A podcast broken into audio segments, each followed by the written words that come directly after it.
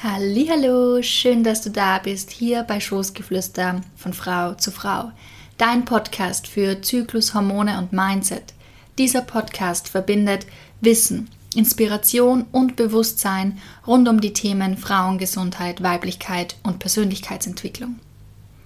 In dieser Folge möchte ich über eine weitere Zyklusphase und ihre Benefits-Superkräfte, aber auch mögliche Herausforderungen sprechen.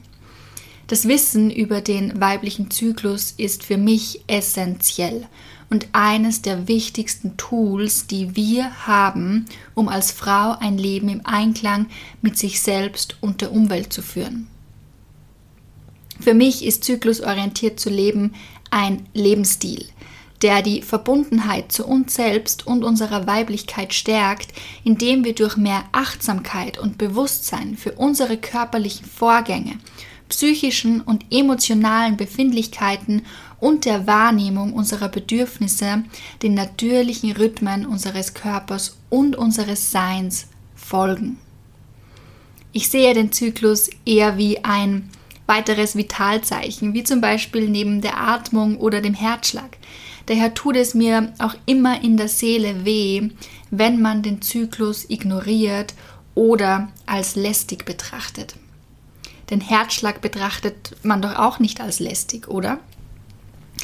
In diesem Sinne geht es heute um die Phase des Eisprungs oder auch des inneren Sommers.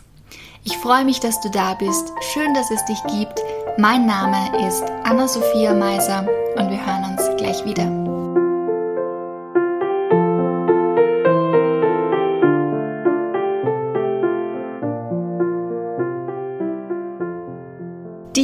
Ovulationsphase.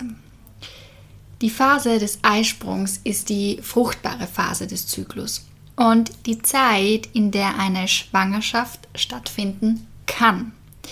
Das Zeitfenster für eine Befruchtung ist allerdings sehr gering, denn nachdem die Eizelle in den Eileiter abgegeben wurde, ist diese nur für 24 Stunden befruchtungsfähig. Jetzt denkst du dir vielleicht, dann ist aber die Wahrscheinlichkeit, schwanger zu werden, ziemlich gering. Und da hat sich die Natur etwas überlegt. Denn die Eizelle ist zwar nur für 24 Stunden befruchtbar, aber die Spermien können circa bis zu fünf Tage überleben. Das heißt, die fruchtbaren Tage oder das fruchtbare Fenster liegt so circa bei sechs Tagen. Aber was passiert nun während des Eisprungs im Körper? Erstmal ist wichtig zu erwähnen, dass die Frau nur eine begrenzte Anzahl von Eizellen hat, das von Frau zu Frau völlig unterschiedlich ist. Das Spannende ist, dass man als Frau bereits mit dieser begrenzten Anzahl an Eizellen geboren wird. Das konnte eine aktuelle Studie bestätigen. Und jetzt nehme ich dich kurz mit auf einen vielleicht etwas verrückten Gedanken. Aber wenn wir eben als Frau mit dieser begrenzten Anzahl an Eizellen bereits geboren werden, heißt das, als deine Oma mit deiner Mutter schwanger war, warst du bereits als unreife Eizelle in deiner Mutter. Also hat deine Oma nicht nur deine Mama in ihrem Uterus ausgetragen, sondern auch dich. Crazy, oder? Ich sagte doch, ein verrückter Gedanke.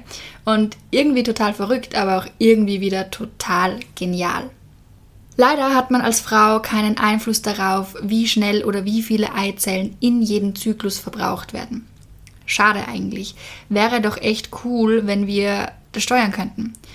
Auf jeden Fall, ab der ersten Menstruation reifen eben jeden Zyklus eine bestimmte Menge an Eizellen heran und zum Peak, zum Höhepunkt der Eizellenreifung, hat ein bestimmtes Hormon, das Östrogen, auch seinen Höchststand erreicht.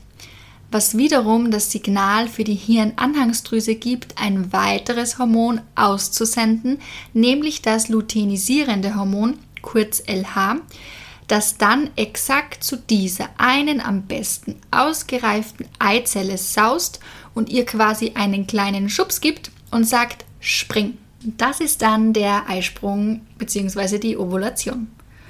Und Diese eine Eizelle macht sich dann auf den Weg von dem Eierstock zur Gebärmutter.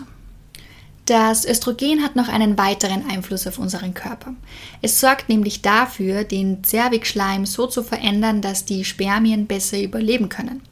So ist der Zervixschleim die Tage vor dem Eisprung meist eher dünnflüssig und wässrig und zum Eisprung hin dehn- und spinnbar ähnlich wie Eiweiß, das zur Folge hat, dass das Scheidenmilieu weniger sauer ist und so die Spermien schützt und nährt, damit sie besser und schneller zur Eizelle können. Und dieser Zervixschleim, also der Ausfluss, ist übrigens auch ein sehr gutes Merkmal für sich selbst, ein Gespür dafür zu bekommen, wann denn circa der Eisprung ist, beziehungsweise wann circa die fruchtbaren Tage sind. Das kann man am Zervixschleim ganz gut erkennen. Das erhöhte Östrogen hat aber auch Einfluss auf unsere Stimmung und Psyche. Es macht uns als Frau sehr weich, sinnlich, feminin und genussvoll. Und viele Frauen erleben diese Phase als sehr energievoll und energiegeladen wobei sich diese Energie häufig auf die Menschen bezieht, die uns sehr nahe stehen, indem wir uns gerne um diese Menschen kümmern und für sie da sind. Aus der psychologischen Sicht würde ich sagen, es aktiviert den mütterlichen Anteil in uns. Also die Superkräfte dieser Phase sind Nähern und Lieben. Darum eignet sich diese Phase sehr gut, um Freunde einzuladen, Essen zu hosten oder Gespräche zu führen. Wir sind locker, leicht und gesellig. Dieses hohe Östrogenlevel macht uns auch sehr diplomatisch, was auch hilfreich sein kann, schwierige und konfliktreiche Situationen anzugehen oder anzusprechen, sowohl im beruflichen Kontext als auch privat. Die mögliche Kehrseite dieser Superkräfte kann allerdings sein, dass wir zu sehr aufs Außen fixiert sind. Das heißt, es ist wichtig, dass wir uns diese Fürsorge, Liebe und Weichheit auch selber zufließen, zufließen lassen. Denn oft neigen wir dazu, uns nur um andere zu kümmern und vergessen gerne auf uns selbst. Darum möchte ich auch dazu motivieren, sich selbst zu nähern und selbst Fürsorge zu betreiben. Zum Beispiel, indem man sich was Leckeres kocht oder sich seinen Lieblingsfilm oder Lieblingsserie ansieht, sein Lieblingsmusikstück hört oder ein gutes Buch liest. So kann diese Phase zu einer richtigen Energietankstelle werden. Gerne wird die Phase des Eisprungs auch als innerer Sommer bezeichnet. Überleg vielleicht kurz, was der Sommer für dich bedeutet. Welche Bilder und Eigenschaften kommen dir, wenn du an den Sommer denkst? Der Sommer wird meistens als unbeschwert, leicht und heiß bezeichnet. Die Natur ist in ihrer vollen Blüte, alles strahlt und ist lebendig. Wir genießen, sind aktiv und voller Energie. Dies zeigt sich auch im Sport. Ähnlich wie in der Follikelphase können wir uns in dieser Phase voll auspowern. Die Ovulationsphase eignet sich besonders, um deine Trainingsbestleistungen anzugehen. Wenn du dich also nochmal besonders herausfordern möchtest und oder wissen möchtest, wo du gerade stehst im Training, ist das der beste Zeitpunkt. Auf der anderen Seite kann es sinnvoll sein, diese Phase zu unterteilen und als Transformationsphase zu sehen. Zum Beispiel kann es sinnvoll sein, die ersten Tage des Eisprungs das Training wie in der Follikelphase gehabt weiterzuführen, also schweres Krafttraining, intensives Zirkeltraining und auch Ausdauertraining. Aber je weiter du in dieser Phase voranschreitest, kann es dann allerdings Sinn machen, die Belastungsparameter etwas herunterzuschrauben bzw. zu verschieben. Zum Beispiel beim Krafttraining die Wiederholungen zu steigern, aber das Gewicht zu senken. Dementsprechend wird der Zeitraum der Ovulationsphase in Bezug auf das Training oft gerne etwas weiter gefasst, circa von Tag 12 bis Tag 19, 20.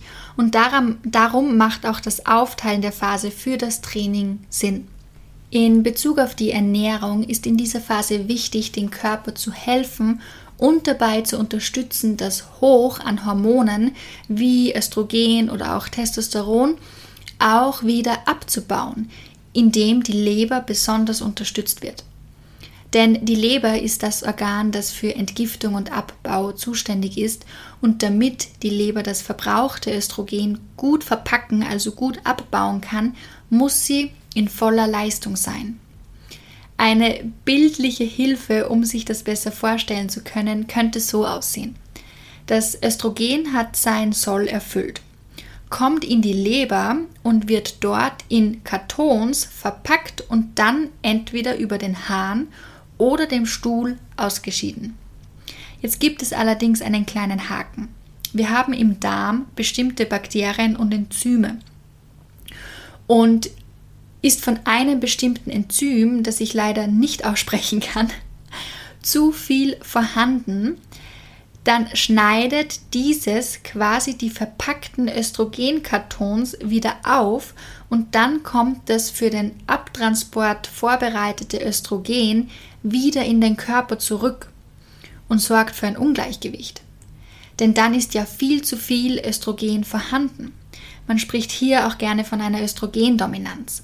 Diese dann vor allem in der nächsten Phase, in der Lutealphase, für Probleme sorgen kann, die oft als PMS bezeichnet werden, wie Brustspannen, Wassereinlagerungen oder starke Monatsblutungen. Um die Leber und auch den Darm zu unterstützen, sind vor allem probiotische Lebensmittel sehr gut und hilfreich, wie Joghurt, Kefir, Sauerkraut, Kombucha oder Kimchi. Auch Ballaststoffe und vor allem pure Lebensmittel, also frische Lebensmittel, die vollgepackt sind mit Antioxidantien wie Vitamin C, Vitamin B oder Beta-Carotin, das ist eine Vorstufe von Vitamin A, sind für die Unterstützung der Leber und auch der Verdauung wichtig. Zusätzlich ist in dieser Phase Calcium wichtig, das vor allem in Bananen oder in dunkler Schokolade enthalten ist.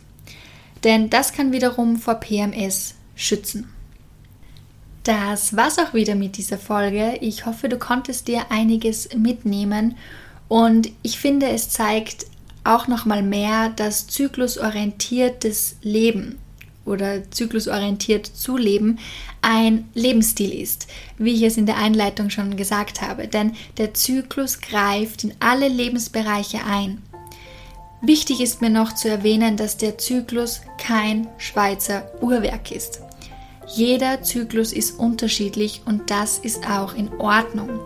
Darum möchte ich nochmal betonen, wie wertvoll und wichtig es ist, in sich hineinzuspüren, was man gerade braucht und was sich gut anfühlt und nicht nur stur nach den Zyklusphasen seine Termine plant.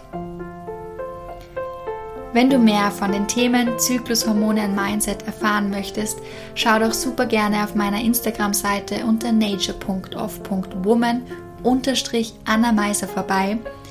Danke, dass es dich gibt. Ich wünsche dir nun einen wunderschönen Tag. Alles Liebe und Gute, deine Anna.